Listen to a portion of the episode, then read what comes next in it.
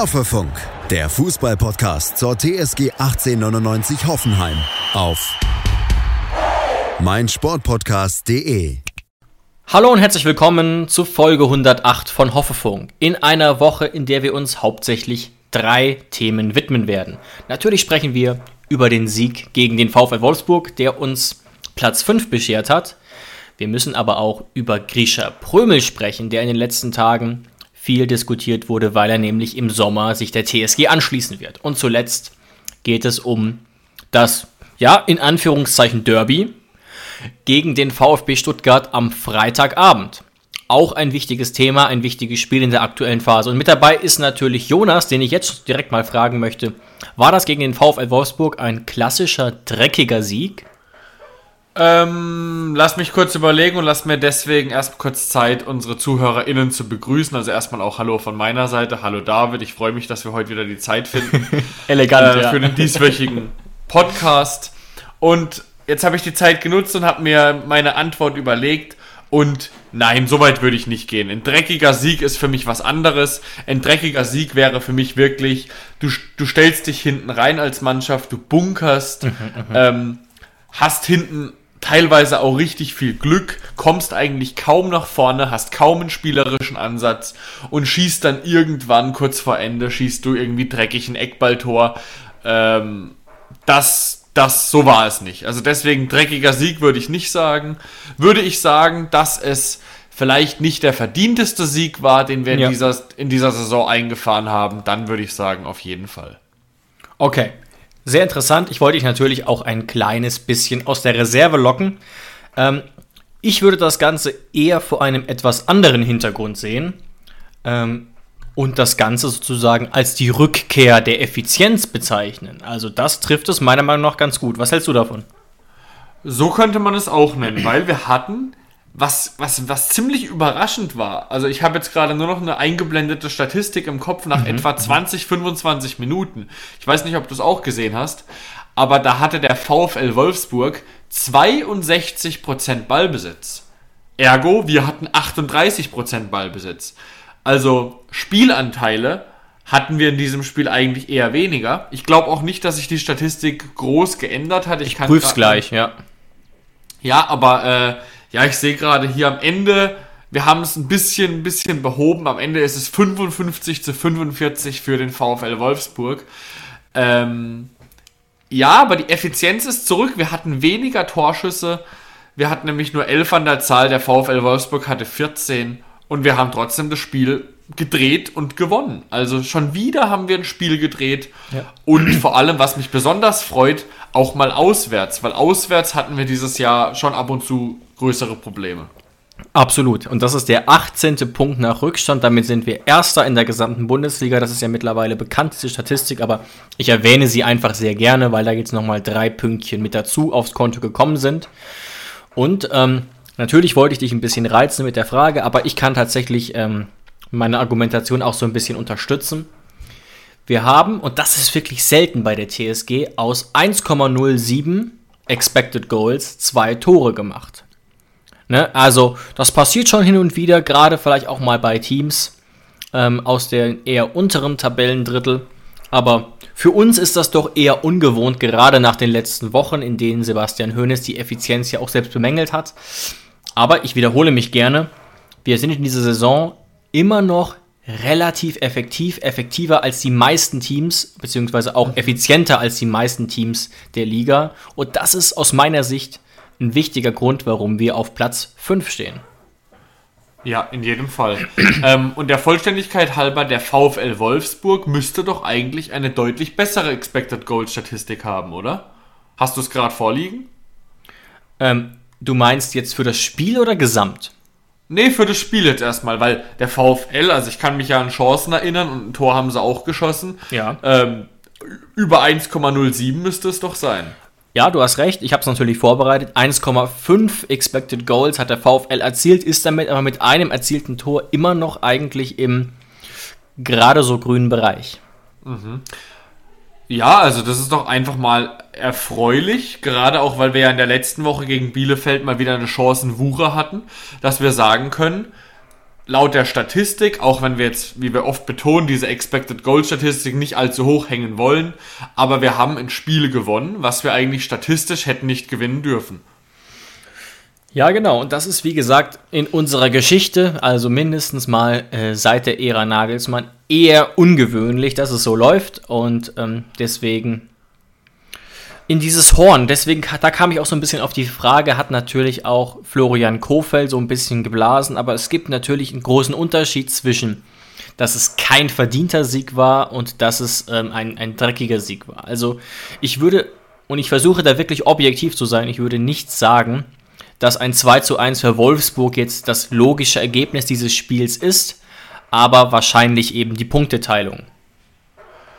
Mm, ja, entweder das oder das Maximale, was noch vielleicht logisch gewesen wäre, wäre einfach, dass dieses 1 zu 0 für Wolfsburg geblieben wäre. Das wäre meiner Meinung nach eigentlich die beste Möglichkeit für den VfL Absolut. gewesen, das Spiel zu gewinnen.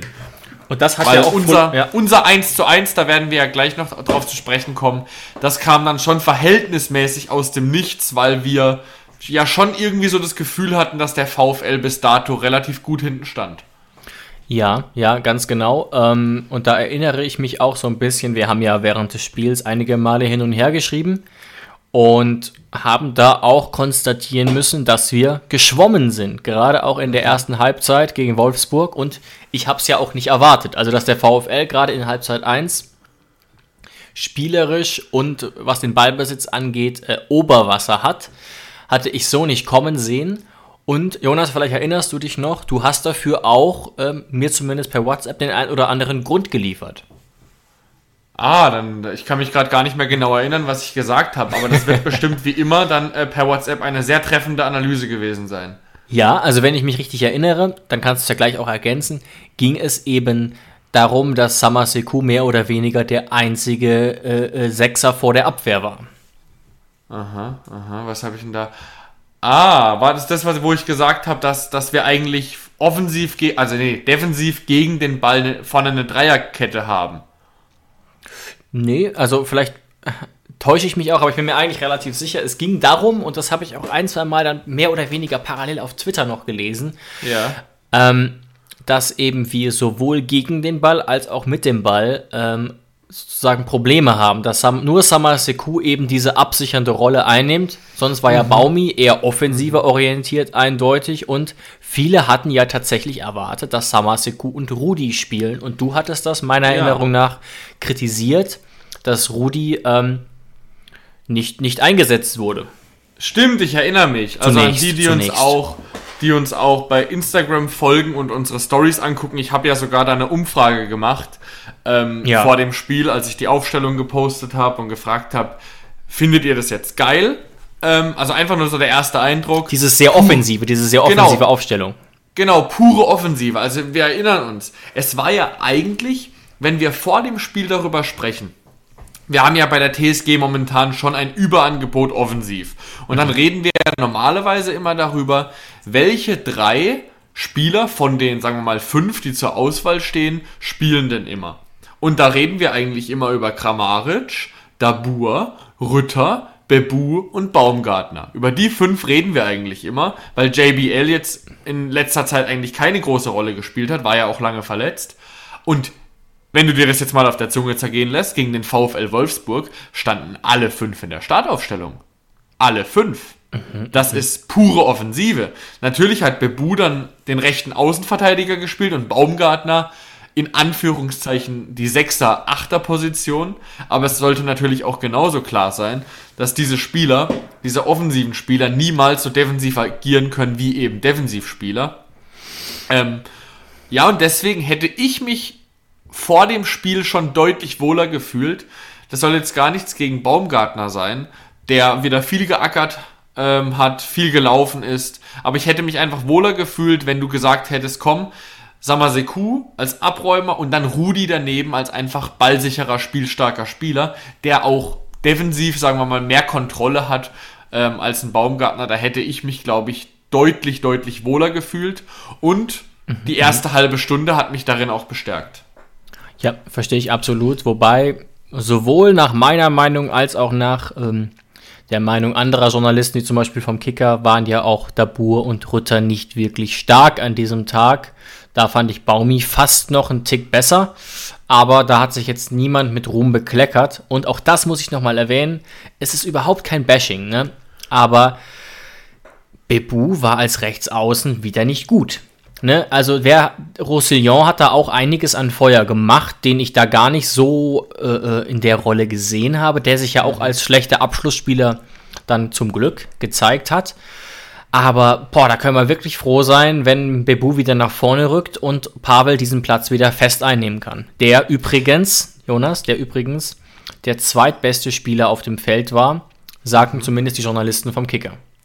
Ja, vollkommen zu Recht. Und weißt du, wer dir auch zu 100% zustimmt mit deiner Meinung über Bebu als rechter Außenverteidiger? Unser Cheftrainer. Der stimmt dir da wirklich zu. Es ist eine Notsituation, die wir hier gerade haben.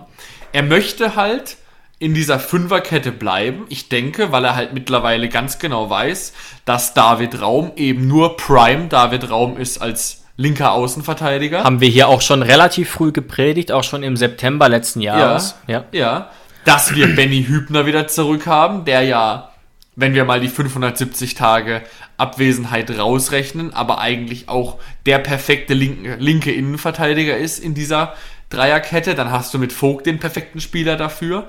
Ähm, und ich glaube nicht, dass er nur, in Anführungszeichen, weil Kadajabek oder Akpo gerade nicht können, dass er deswegen diese Formation, die ja auch sehr gut geklappt hat, auflösen möchte. Aber was was halt klar ist, er stimmt dir zu, sonst hätte er natürlich nicht in der 45. direkt reagiert und hätte, hat Dabur runtergenommen, hat Kadajabek reingebracht und hat gesagt, Bebu, jetzt darfst du wieder offensiv. Mhm. Ja. Ja, das stimmt absolut. Ähm, das spricht auch sehr dafür, dass man Kadajabek noch nicht mehr zumuten wollte und also mhm. ich, es müsste wirklich mit dem Teufel so gehen, wenn gegen den VfB nochmal Bebuda rechts außen spielt. Er hatte eine gefährliche Chance, aber da war er eben sehr, sehr weit offensiv. Sonst eben auf dieser Außenbahn, ja, etwas, etwas wackelig. Ähm, vielleicht ja, wollen ja. wir. Die, diese, diese Chance, die du mhm. gerade ansprichst, die hat er sich ja auch nicht als rechter Außenverteidiger ja. erarbeitet. Ja. Die kam ja durch eine Flanke von David Raum aus dem Halbfeld zustande, also Freistoßsituation. Und dann stand er einfach nur bei einem Abpraller richtig und äh, das hat wirklich nichts damit zu tun gehabt, auf welcher Position er gespielt hat. Ja, und insgesamt, vielleicht um das mal kurz aufzugreifen, ähm, hat sich auch gelohnt. Wir hatten eine, ja, ganz, ganz gute Stabilität soweit, defensiv, wenn man auch sieht, ähm, wie gesagt, dass Bebu zum Beispiel rechts war, dass Posch, der ja eigentlich aktuell jetzt keinen Stammplatz hätte, wenn Grillage oder Richard zur Verfügung gestanden wären. Mhm. Ähm, aber beim ersten Gegentor hatte ich schon, das war schon äh, äh, mitunter ein bisschen wackelig. Erst dieses, diese verunglückte Doppelgrätsche und dann eben, dass man eben eigentlich äh, genug Leute hinter dem Ball hat. Mhm. Es aber räumlich einfach nicht gut organisiert bekommen hat. Natürlich auch sehr schön weiter abgelegt von Wind. Ein toller Pass von Kruse, ehrlich gesagt auch. Dann kocht da Philipp, finde ich, etwas zu leicht. Auf jeden Fall Hübner ab. Und Wind trifft den Ball auch noch super, aber ne, das, war, das war schon ein kleines bisschen wackelig und ähm, man sieht aber, wenn es dann wirklich sehr schnell geht, gerade eben mit gegen Hübner und Posch, ähm, dann haben wir schon mitunter Probleme. Ja, aber da möchte ich mal als ähm, Innenverteidiger, also als selbst, sagen wir mal in Anführungszeichen, gelernter Innenverteidiger, natürlich auf zehnmal schlechterem Niveau, aber trotzdem bin ich auf dem Fußballfeld im selben Radius unterwegs wie die Jungs. Ähm, möchte ich so ein bisschen äh, eine Lanze brechen für die, weil ich sag's dir ehrlich, in der Situation, als, als Wind ablegt mit der Hacke auf Kruse, ähm, da war das ganze Ding eigentlich schon vorprogrammiert. Wenn du da auf Standbild drückst, als Kruse wieder an den Ball kommt, ja, ich weiß, Ab was du meinst. Ablage, mhm. Da kannst du wirklich gucken. Natürlich nachträglich kamen genug Spieler noch nach, sodass es aussah, als wären genug Spieler da gewesen, als Wind dann schießt.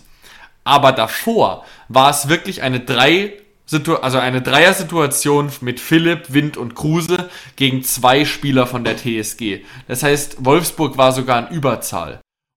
Das heißt, Wolfsburg war sogar in Überzahl. Und alle anderen Spieler, die kamen quasi sprintend in der Rückwärtsbewegung erst dazu, wodurch es für die dann maximal schwierig wurde, es zu verteidigen. Mhm. Ähm, das heißt, in der Situation, wo Wind ausholt und schießt, kannst du ihm eigentlich schon zum Tor gratulieren, weil du wirklich sagen musst, dann hat er sich auch in der Situation verdient, auch wenn es natürlich äh, ein super, super Schuss war und das nicht selbstverständlich war. Ähm, aber das ganze Ding musst du viel früher verteidigen.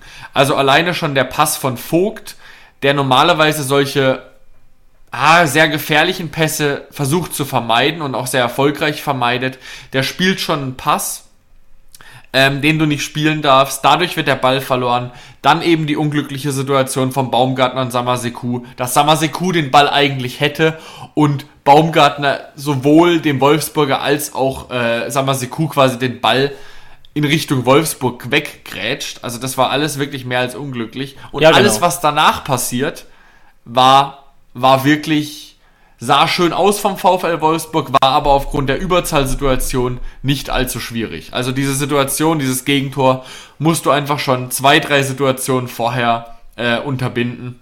Und dann kommst du eben gar nicht erst in diese Situation, wo auch Benny Hübner dann, gebe ich dir recht, unglücklich aussieht. Ähm, aber ja, die Situation hat es eben alles ermöglicht. Ja, okay. Interessante Ergänzung auf jeden Fall. Zum Abschluss dieses Tores kurz, ich habe es gerade rausgesucht und ich betone nochmal, es ist nur ein Richtwert. Wie viel, zu wie viel Prozent geht dieser Ball im Durchschnitt rein? Also Expected Goals. Für diesen Schuss von Jonas Wind, da aus 13, 14 Metern. Äh, 6 Prozent. 8 Prozent. Ne, also das, das muss man auf jeden Fall auch ja, ergänzen. Find, ja, aber äh, das finde ich verhältnismäßig eigentlich sogar relativ viel, wenn ich mir mal überlege. Ich habe schon Tore gesehen, da kam dann danach die Expected Goal Statistik irgendwie 4% und die fand ich deutlich einfacher. Mhm. Hm. Aber wie gesagt, diese Expected Goal Statistik, die verstehe ich manchmal nicht. Wir benutzen es ja nur, einfach immer nur gerne als kleinen Richtwert. Genau, nur Richtwert, aber vielleicht zum Vergleich, dass es oft doch ganz gut passt. André Kramaric Tor zum Beispiel 60%, also 0,6. Mhm. Oder Jonas Wind Kopfball, den Oliver Baumann, das muss man sagen, Weltklasse rausfischt, 33% Also mhm. viel größere Torchancen. Aber dann gehen wir doch noch mal kurz weiter, damit wir das Spiel ähm, gleich abbehandeln können. Wir haben noch vielleicht ja. zwei kurze Tore zu besprechen, und zwar unsere Tore, ne? die ja, wie gesagt, jetzt auch nicht vor allem das eine aus Riesenchancen entsteht. Ganz im Gegenteil. Ich bin natürlich beim Tor von Jakob Brun-Larsen, das eingeleitet wird durch einen schönen, cleveren Pass von Rudi auf Pavel, der den wirklich mustergültig reinköpft, aber dann zaubert JBL in der Mitte da auch ganz schön. Eine Sache vorab, bevor wir zum Naheliegenden kommen. Diese Aktionen über Pavel fallen mir nicht zum ersten Mal auf. Pavel ist jetzt wirklich beileibe keiner, der bei der Ecke, den ich bei der Ecke als Kopfballtorschützen erwarte, aber dass er das für einen Flügel oder für einen rechten Außenverteidiger kann er das offensichtlich überraschend gut, weil das eben ein wiederkehrendes Moment in unserem Spiel ist. Das ist einstudiert. Ja. Diese, diese Flanken aus dem Halbfeld auf Kadajabek und er versucht nicht zu schießen, weil das ist absolut nicht seine Stärke, aber er ja, versucht ja. ihn hereinzugeben. Ähm, das ist zu einer Million Prozent einstudiert und das habe ich schon wirklich sehr, sehr oft beobachtet.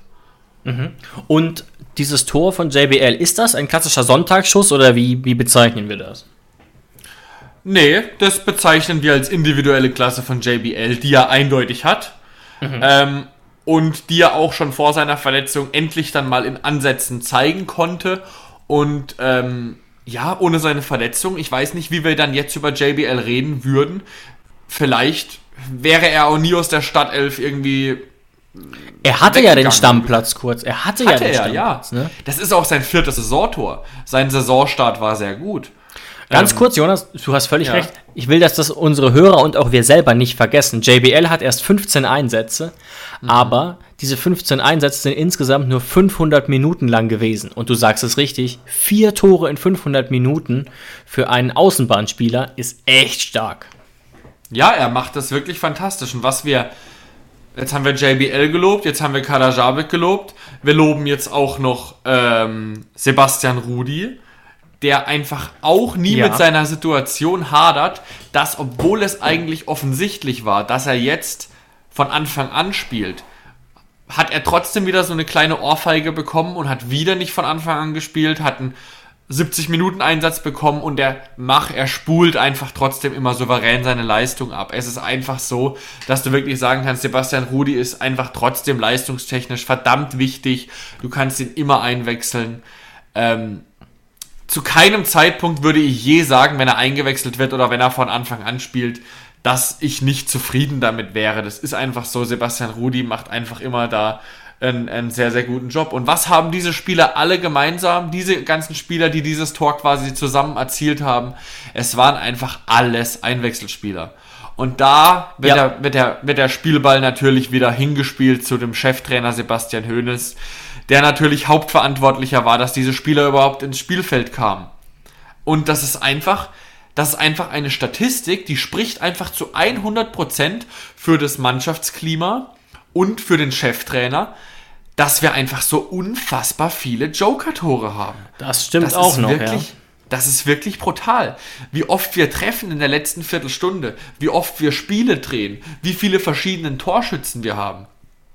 Also ich, hab, ich bin nicht umsonst nach dem Spiel direkt an den Laptop gegangen und habe ein Bild gebastelt. Ich meine, du kannst dich erinnern und auch alle diejenigen, die uns bei Instagram folgen, haben es danach gesehen ansonsten schaut es euch gerne an. Ich habe ein Bild gebastelt, wo Sebastian Hoeneß einen zahmen Wolf in der Hand hält, natürlich gefotoshoppt, und habe dazu geschrieben, dass er den VfL Wolfsburg gezähmt hat.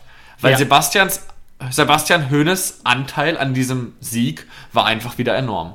Ja, kann man auf unserem Instagram-Kanal Hoffefunk natürlich immer noch sehen, dieses Bild, das ja doch erstaunlich viele Leute geliked haben, also ist dir auf jeden Fall gut gelungen. Bevor wir dieses Spiel jetzt so ein bisschen oder langsam abrappen wollen, dürfen wir einen Mann nicht vergessen. Auch da ja. ähm, muss man mal davon ausgehen, dass vielleicht viele in dem Moment natürlich schlucken mussten, als Kevin Vogt verletzt raus musste. Und auf Twitter hat man dann auch oft gelesen, was, wieso kommt denn jetzt Howie Nordfeind? Und ich dachte das auch ein bisschen und man muss ehrlich sein, 90% aller TSG-Fans wahrscheinlich. Und er hat es dafür, wenn man jetzt sieht, wie lange er verletzt war und wie wenig Spielpraxis er so hatte in den letzten Wochen. Mehrere Kurzeinsätze, aber keinerlei Spielrhythmus, hat er das erstaunlich gut und erstaunlich souverän gemacht. Respekt an Howie ja, da merkt man einfach, dass er dann doch eine wahnsinnige Erfahrung mitbringt, wie viele Jahre er Bundesliga gespielt hat. Bei uns, bei Gladbach, Premier League Erfahrung. Man denkt wirklich, er wird jetzt reingeschmissen, diese zentrale Innenverteidigerposition äh, und wo er auch viel im Zentrum steht, also im wahrsten Sinne des Wortes, aber auch passtechnisch. es gehen viele Pässe über ihn und mit was für einer Souveränität er das da ohne wirkliches Warmmachen gespielt hat. Und Shame on me, aber ich lese ich les mal vor, was ich dir um 16.12 Uhr geschrieben habe in WhatsApp. Gerne. 16.12 Uhr war nämlich genau die Uhrzeit, als äh, Kevin Vogt sich eben vertreten hat und sich den Muskelfaserriss zugezogen hat. Und dann habe ich dir geschrieben, wehe, es kommt Howie, wenn dann bitte Akpo. ja, ja, ja, ich erinnere mich und du warst nicht der Einzige. Und jetzt sind wir mal ganz ehrlich, das haben wirklich 80, 90 Prozent aller unserer Fans genauso gedacht.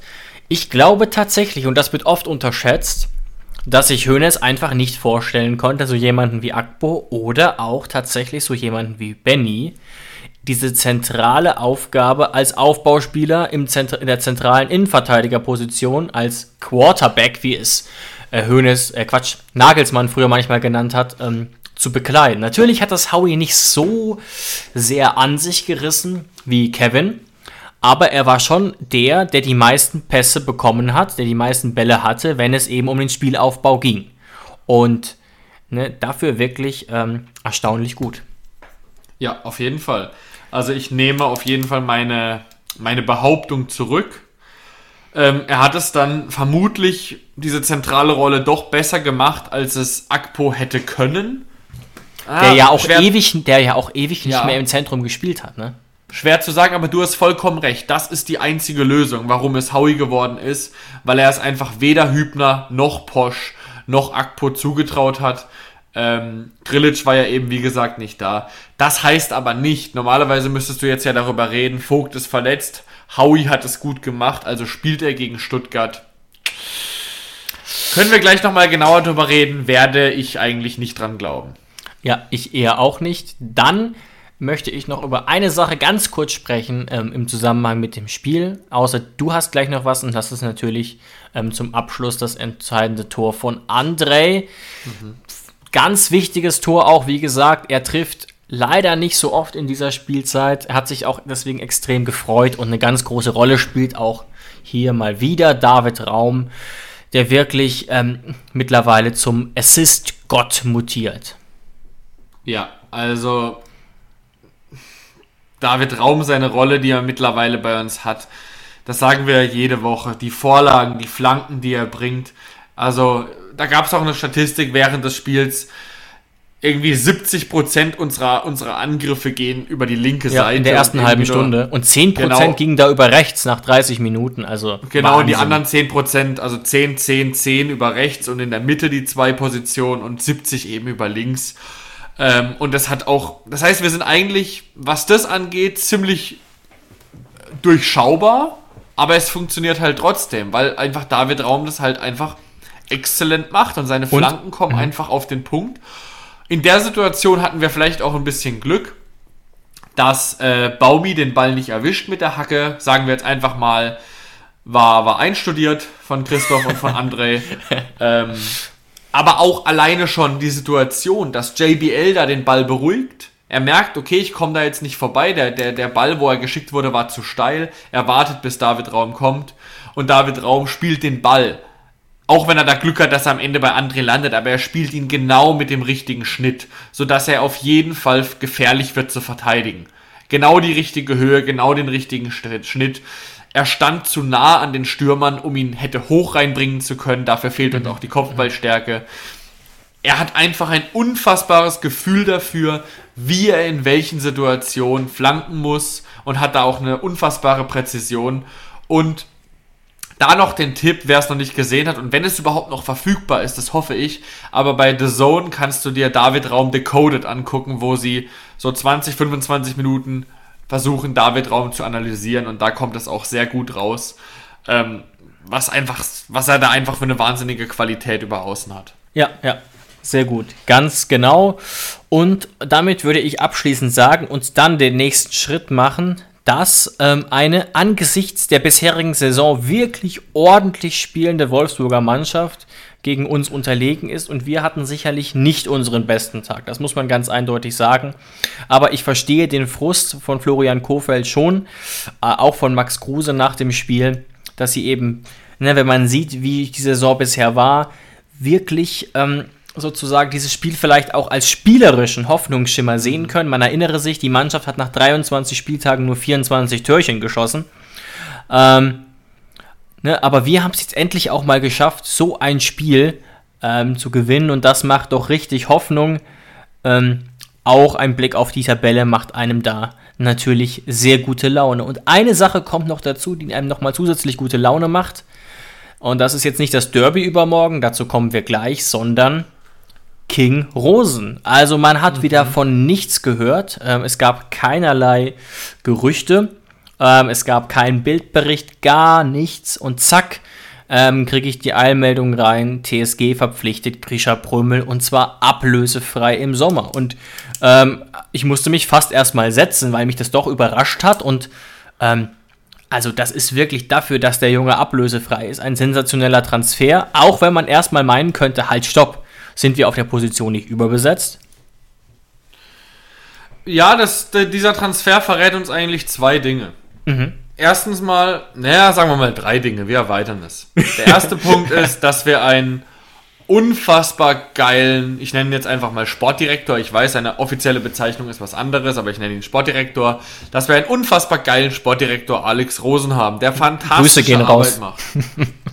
Dann, das, das, das zweite, was uns das sagt, wir haben ab dem Sommer einen sehr, sehr guten zentralen Mittelfeldspieler mit TSG-Vergangenheit, der auch Schlüsselspieler bei Union Berlin die letzten Jahre war. Und das dritte, was uns das verrät, ist, aber das überrascht mich nicht, deswegen muss man sich da nicht mal setzen bei der Information, auch wenn ich eh schon sitze, Flo Grillitsch ist weg.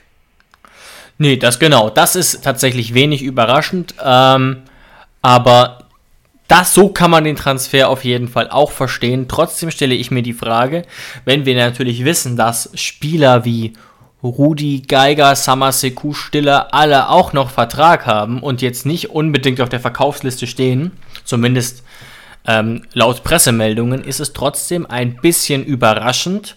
Da müssen wir so ein bisschen drauf achten, weil diese mhm. vier plus Prömel alle auf einem Haufen kann ich mir nur vorstellen, wenn wir wirklich äh, äh europäisch spielen. Sonst wird es da auf jeden Fall stille Rücken geben. Das wollte ich nämlich gerade noch sagen. Ich wollte dich gerade fragen, ob ich noch um einen vierten Punkt ergänzen darf. Und mein vierter Punkt wäre gewesen, wir planen für Europa. Ja, ja, dafür spricht einiges. Und ne, da hast du ja den Punkt eben auch nochmal genannt. Stichwort Howie, Stichwort Rudi, das sind eben Spieler, ähm, die man durchaus halten könnte oder halten sollte, wenn es denn wieder Richtung Europa geht. Wobei wir ja wissen und gelesen haben, dass es Howie womöglich wieder in die Heimat zieht. Denn das ist auch krass und Howie ist da nicht der Einzige. Seine Frau und seine ja. Kinder, die relativ klein sind, leben in Norwegen und Howie bekanntlich nicht. Genau. Da haben wir ja auch schon mal angesprochen in einer Winterfolge, dass wir da einfach hoffen, dass die TSG und auch Howie den einfach den optimalen Weg finden, was auch Howie möchte, was die TSG möchte und dass man ihm da auch einfach entgegenkommen würde, ähm, wenn er es dann auch am Ende seiner Karriere, wenn es ihn da wieder nach Norwegen zieht, wegen der Familie, das wäre alles absolut verständlich. Und bis dahin sind wir sehr, sehr froh, dass wir Howie haben. Nicht nur jetzt wegen dem Spiel gegen Wolfsburg. Ähm, genau. Und auch, das werden wir natürlich jetzt noch beobachten müssen, da können wir jetzt nicht viel dazu sagen. Auch zum Beispiel, dass ein Samaseku im Sommer kein Angebot eines großen Vereins bekommt, das ist natürlich auch nicht ausgeschlossen. Also, genau, genau, da, das ist tatsächlich nicht sicher. Das ist ein guter genau. Punkt. Genau. Also natürlich Samaseku hat der TSG auch viel zu verdanken.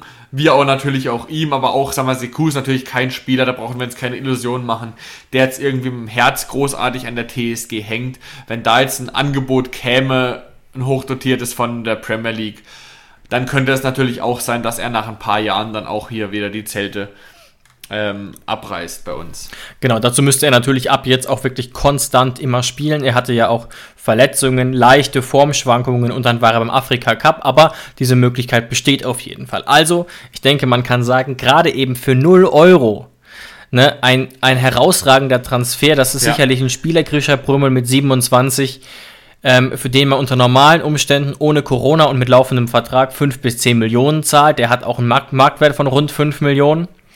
Und ähm, natürlich auch, muss ich dazu sagen, extrem bitter für Union, die ne nach Max Kruse jetzt einen weiteren ähm, wichtigen, wichtigen Spieler verlieren und jetzt ja Friedrich, auch. Friedrich, David, Friedrich. Friedrich nicht zu vergessen, das, man könnte das auch schon als großen Ausverkauf bezeichnen. Andrich war ja auch schon ja. Ähm, heftig.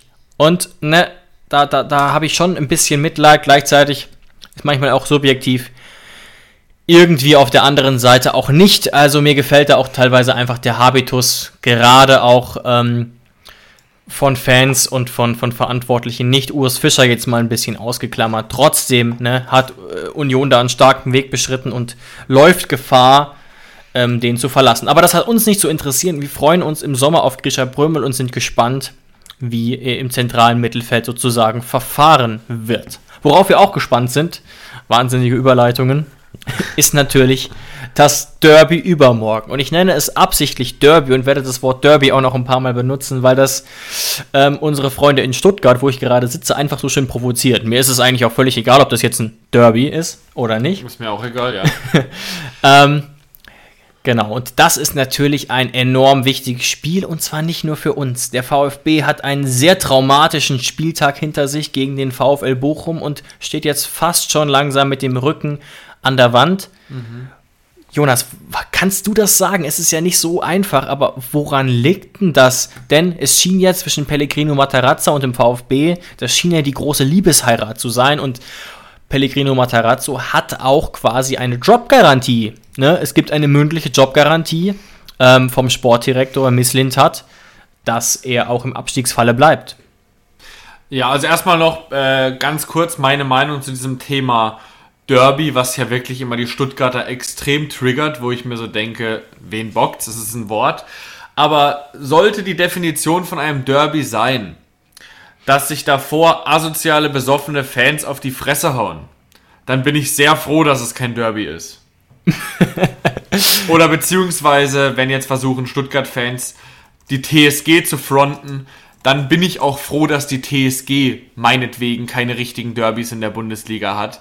Ähm, weil, ja, wenn das die Definition von einem Derby ist, dass man quasi ein, keine Abendspiele veranstalten kann, weil es einfach ein Hochsicherheitsspiel sein muss, weil einfach, was weiß ich, erwachsene Menschen sich nicht am Riemen reißen können und sagen können, das ist ein Fußballspiel und sich da beleidigen und die Fressen, Fressen einhauen. Äh, da, da komme ich aus dem Kopfschütteln nicht mehr raus, aber das ist wirklich wieder ein anderes Thema. War mir jetzt nur wichtig an der Stelle. Aber sportlich zum, zum VfB. Meiner Meinung nach ist das Problem beim VfB, dass sie diesen Jugendwahn ein bisschen zu weit auf die Spitze getrieben haben. Ist das irgendwie verständlich? Ja, ja, absolut, absolut. Und wenn man sich den Kader so ein bisschen anguckt, wenn ihr jetzt parallel mal bei transfermarkt.de zum Beispiel ähm, vorbeischaut, dann weiß man tatsächlich auch so ein bisschen, was du meinst. Wer sind denn da die klaren Führungsspieler, die Spieler, die da wirklich äh, vorangehen mit Erfahrung? Ne? Das ist wirklich ganz schwer zu beantworten.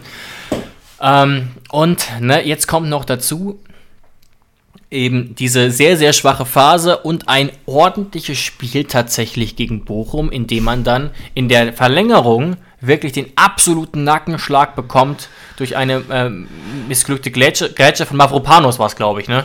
Ach, sowas kannst du dir nicht ausdenken. Jetzt würde ich ja wirklich sagen, ähm, der einzige Spieler beim VfB diese Saison, wo du wirklich sagen kannst, ähm, der macht wirklich einen sehr guten Eindruck. Danach werden sich auch große Vereine die Finger nach ihm lecken. Auch wenn ich gerade sehe, dass Mafropanos gar nicht dem VfB gehört, sondern ein Leihspieler vom FC Arsenal ist. Das mhm. wusste ich ja, gar ja, nicht. Ja. Hat auch einen Marktwert von 17 Millionen. Also das ist echt, echt saftig, dass der momentan beim VfB spielt. Aber das ist ja wirklich der einzige Spieler, der sich momentan so wirklich in den Vordergrund spielt, der seinen Marktwert steigern kann durch diese äh, Saison beim VfB Stuttgart. Und der Spieler haut in der 93. Minute Polter einfach die Beine weg. Wie mit einer Axt. Unfassbar. Unnötig, wie sonst was. Äh, ja, also da, da war ich gar nicht in der, in der Situation, ob ich da lachen oder weinen soll. Also mich Ja. hat es ja nicht wirklich tangiert, aber ich dachte nur, also das ist wirklich bitter. Du hast ein Sechs-Punkte-Spiel gegen den VfL Bochum. Dann kommst du eh schon aus einer sehr, sehr schwierigen Phase, hast sehr lange kein Bundesligaspiel mehr gewonnen. Dann erkämpfst du dir sozusagen dieses 1 zu 0, du erkämpfst es dir wirklich. Ähm, und dann haust du dir mit dem Arsch ein, was du davor aufgebaut hast. weil das Spiel war wirklich angesichts der Phase. Man muss davor sagen, der VfB hat vier Bundesligaspiele in Folge verloren und seit ähm, sieben nicht mehr gewonnen. Also sie sind wirklich in einer katastrophalen Phase, haben dann gegen Bochum sich ordentlich gezeigt. Ähm, Bochum war eigentlich auch schon geschlagen.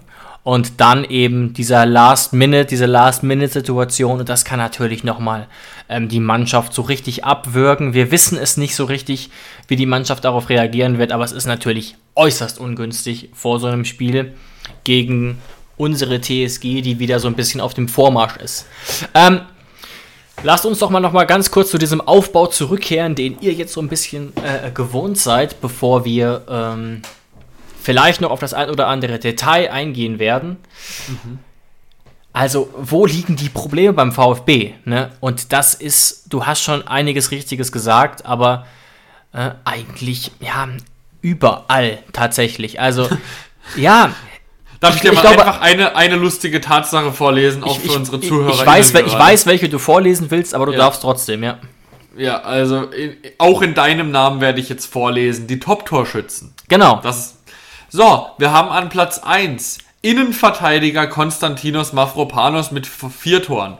Denkst du dir, ja, okay. Dann kommt an Platz 2 Innenverteidiger Marc-Oliver Kempf, der mittlerweile schon seit mehreren Spieltagen weg ist bei, bei der Hertha BSC. Ähm, und dann hast du den Top-Vorlagengeber, linker Verteidiger Borna Sosa. Also der linke Verteidiger, das ist ja auch bei uns der beste Vorlagengeber, das kannst du dir ja gerade noch gefallen lassen.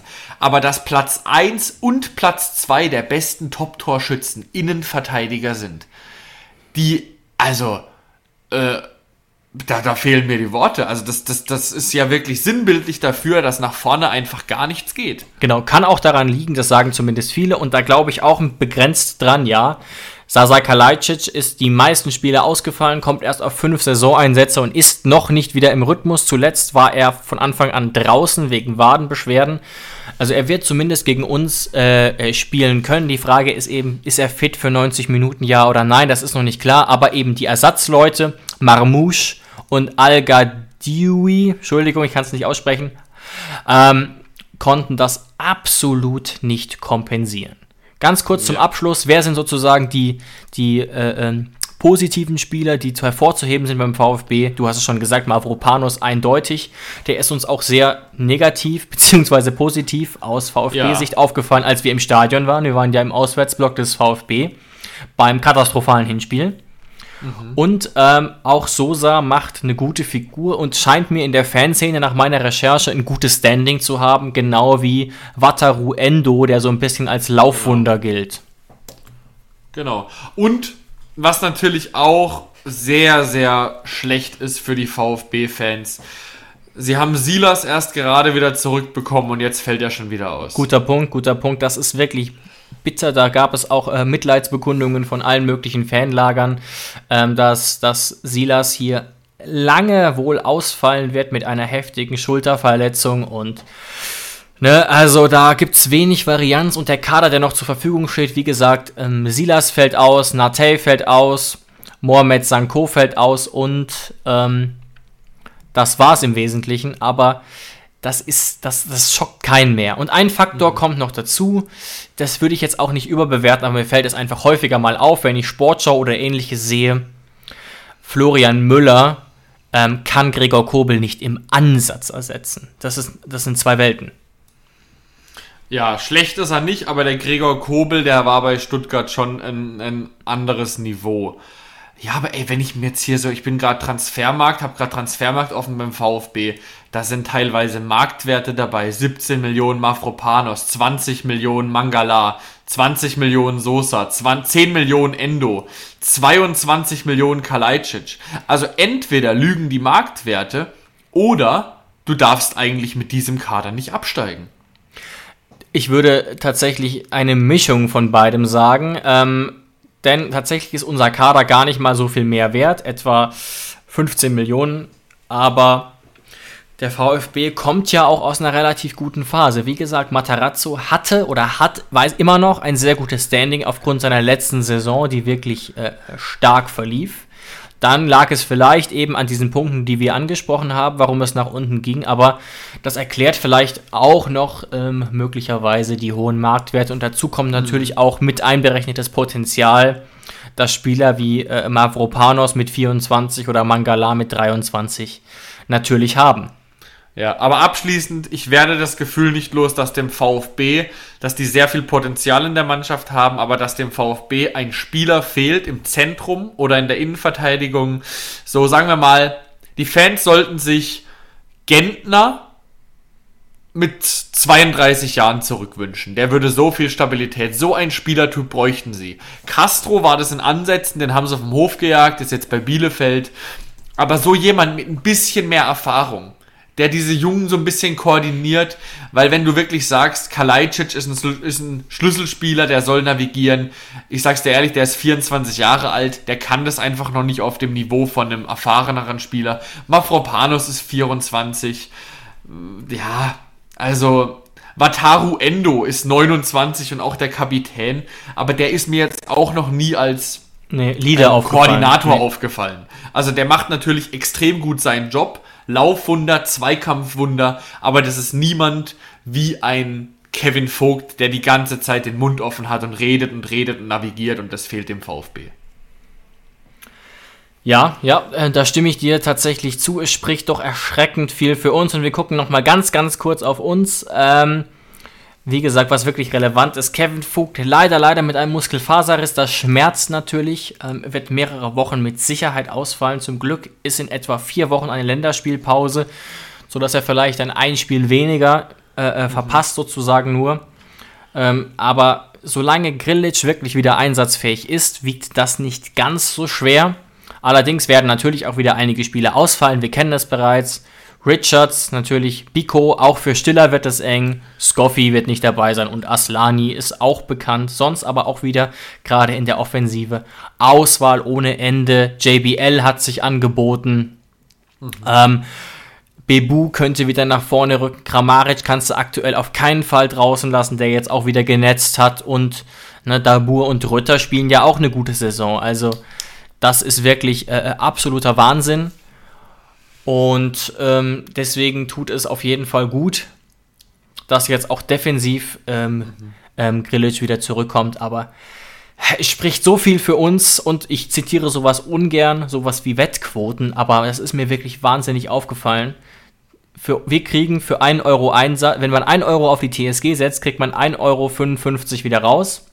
Wenn man 1 Euro auf Stuttgart setzt, kriegt man 6 Euro wieder raus. Ne, das ist schon, da scheint sich ähm, ein großer Tippanbieter doch sehr sicher zu sein. Genau, aber das war jetzt nur zur Einordnung von uns generell. Lass die Scheiße, es bringt nichts. Genau, genau. Deswegen äh, beziehe ich das auch nie so mit ein. Ich, mich interessiert einfach nur, wie die Leute das ein, einschätzen, aber don't do it. Genau. Kauft euch lieber einen Radler von dem Geld oder zwei. Ähm, ja, Aufstellung gibt es eigentlich nur zwei, drei relevante Pos äh, Positionen, die vielleicht wichtig sind. Wir sagen beide, Grilic wieder zentral. Posch Hübner meiner Meinung werden immer noch spielen. Kalajabek wird wieder rechts sein. Ähm, genau, und das eine Prognose, offens offensiv wird es wieder sauschwer, aber ich sage, und da bin ich gespannt, ob du mir jetzt spontan zustimmst oder sagst, nee, wird er nicht machen. Ich sag, JBL spielt von Anfang an. Vorstellen könnte ich es mir, aber ich, ich fühle mich in dieser Woche völlig außerstande, da irgendeine Aufstellung zu tippen. Wie gesagt, guckt es euch selber an. Aber es wäre natürlich naheliegend. Natürlich bedeutet aber, wenn du JBL spielen lässt, dass du mindestens einen draußen lässt, bei dem der wahrscheinlich dann noch eher die Zähne zusammenbeißen wird. Aber ich glaube, wir haben ganz gut herausgearbeitet, dass eigentlich sehr, sehr viel für uns spricht, ähm, dass wir auch das Spiel machen werden.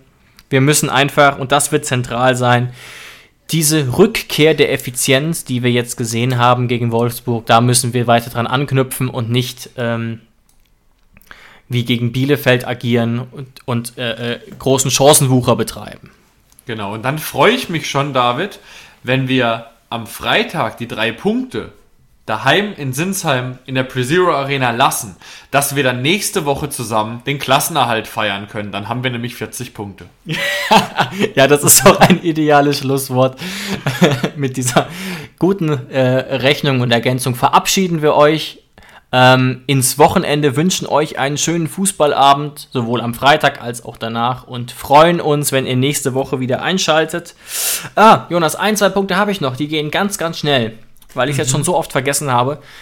Man kann uns mittlerweile bei Spotify bewerten, man kann uns da Sterne geben und ganz viele, also 22, haben das auch schon von sich aus gemacht und haben uns einen Punkteschnitt von 5 Sternen beschert. Es wäre natürlich cool, wenn da noch ein paar mehr dazu kämen. Und ähm, danke auch an eine interessante Insta-Nachricht, die wir von Rachi bekommen haben. Werden wir uns angucken, das Video. Äh, klang sehr interessant. Ihr könnt uns gerne auch bei Insta, bei Facebook, bei Twitter schreiben. Und ähm, wir antworten in aller Regel sehr gern und freuen, euch auf, freuen uns auf euren Input. Also macht's gut, wir hören uns in der nächsten Woche. Vielen Dank. Ciao, ciao, macht's gut.